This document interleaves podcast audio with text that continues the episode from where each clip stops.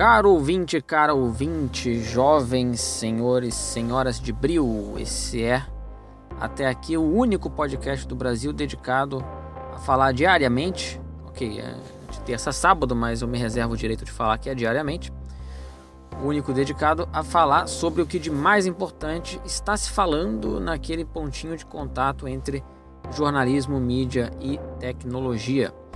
A gente fala aqui de modelo de negócio, políticas das grandes plataformas, iniciativas inovadoras no jornalismo, entre muitas outras coisas. Se você ainda não me conhece, eu sou o Breno Costa, sou fundador do Bril. E se você ainda não conhece o Bril, dá uma pausa aqui no podcast, visita o site brilhunter.org, manda o link para todos os seus amigos e parentes, fazendo favor, e depois volta aqui para continuar ouvindo.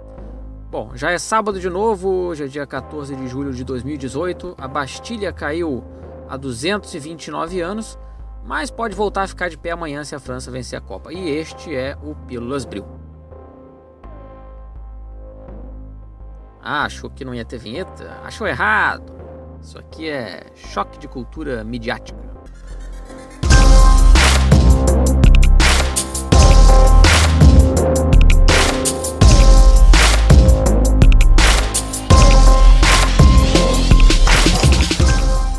Das próximas vezes que você pensar em desperdício de dinheiro, pensa na grana que o Facebook torrou com a equipe deles de relações públicas.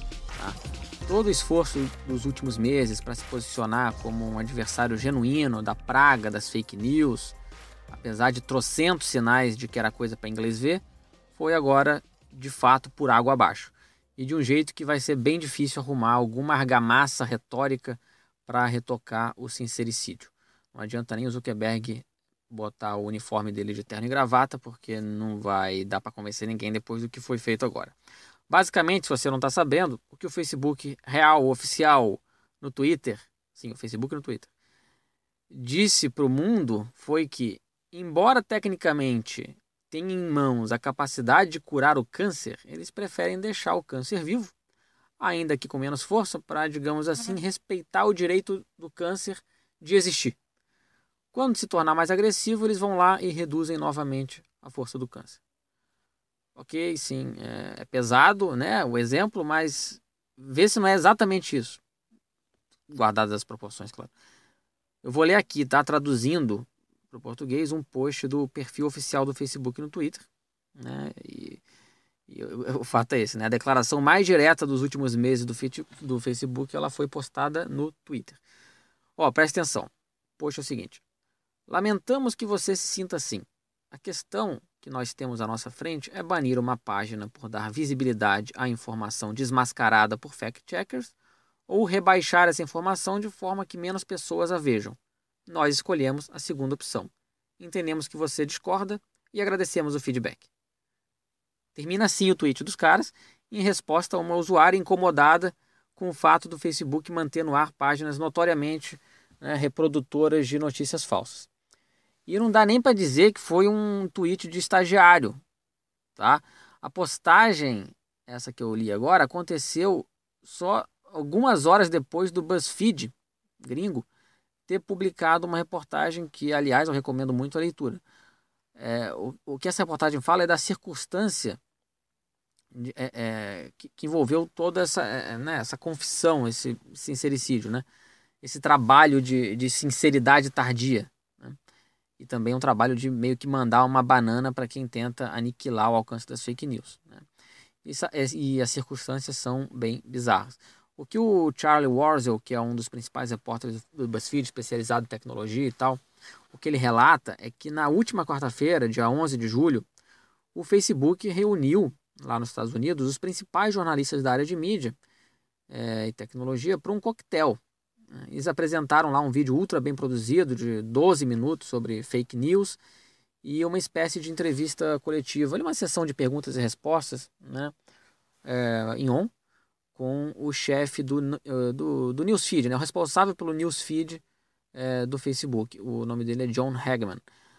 E a ideia era, segundo o BuzzFeed, convencer os repórteres ali, a imprensa, de que a luta contra as fake news ela tinha atingido objetivos concretos e que o Facebook estava seriamente é, envolvido nessa questão. Mas, como diríamos aqui, deu ruim. Ah, eles não contavam com a astúcia de um repórter da CNN, que nem é tanta astúcia assim, foi uma pergunta relativamente básica, mas enfim, ele chegou lá e perguntou algo mais ou menos assim: Vem cá, vocês estão nessa cruzada contra as fake news, mas e essa página Infowars, que segue operando e com mais de 900 mil curtidas?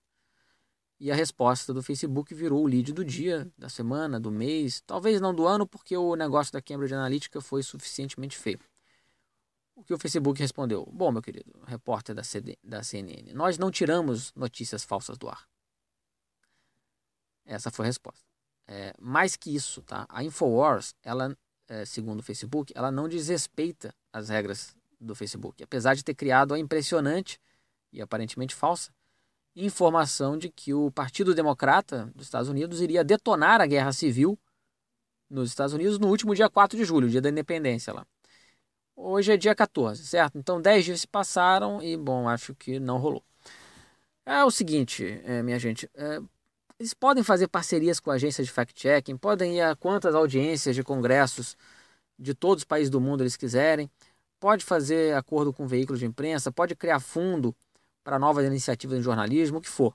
Se os caras são capazes de ouvir o que eu digo aqui no microfone para depois colocar propaganda para mim sobre isso, é, eles certamente são capazes de identificar com alto grau de precisão o que é uma reportagem, entre aspas, produzida por uma fonte sem nenhuma credibilidade entre instituições sérias do jornalismo, né, e tomar uma atitude mais real em relação a isso tudo. Né? Não é achismo, eles podem fazer isso. Ah, mas como é que eu vou definir quem são as instituições sérias? Cara, Mark, Marquito, Zuckerberg, por favor. Tudo bem que você não conhece o Brasil, você não deve ser um leitor da Folha de São Paulo, beleza. Mas vamos lá. No Brasil, você pode consultar, te dá a dica, hein? A Abrage, o Conselho do Festival 3i, que reúne os veículos independentes no Brasil, uh, os principais, as, as agências de fact-checking filiadas à Associação Internacional das Agências de Fact-Checking, você pode perguntar também para o Rosenthal Camão Alves, que é figura respeitadíssima no meio jornalístico americano, brasileiro. Né, jornalista, ele é brasileiro, mas ele é respeitado no meio americano e que mora pertinho de você aí no Texas. O ponto central do argumento do Facebook é que ele não quer impedir a liberdade de expressão.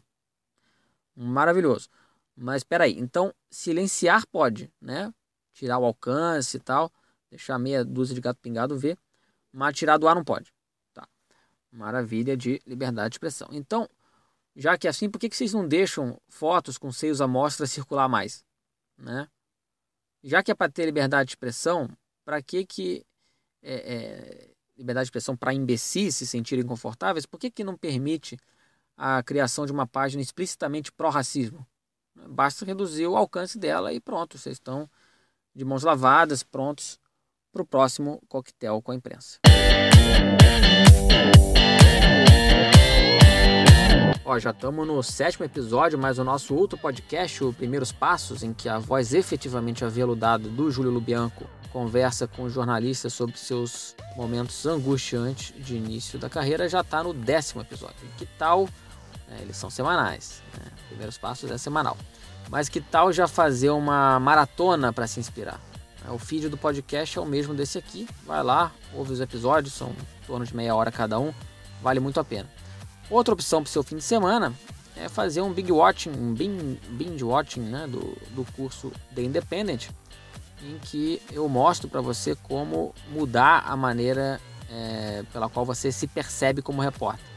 Eu mostro como uma mudança na sua organização, no seu planejamento do dia a dia, pode fazer com que você consiga desenvolver pautas em profusão. E tem mais coisas lá no curso, né? são mais de 16 horas de, de aula é, dá uma olhada no detalhamento do conteúdo completo, tá no site brilhunter.org barra cursos bril.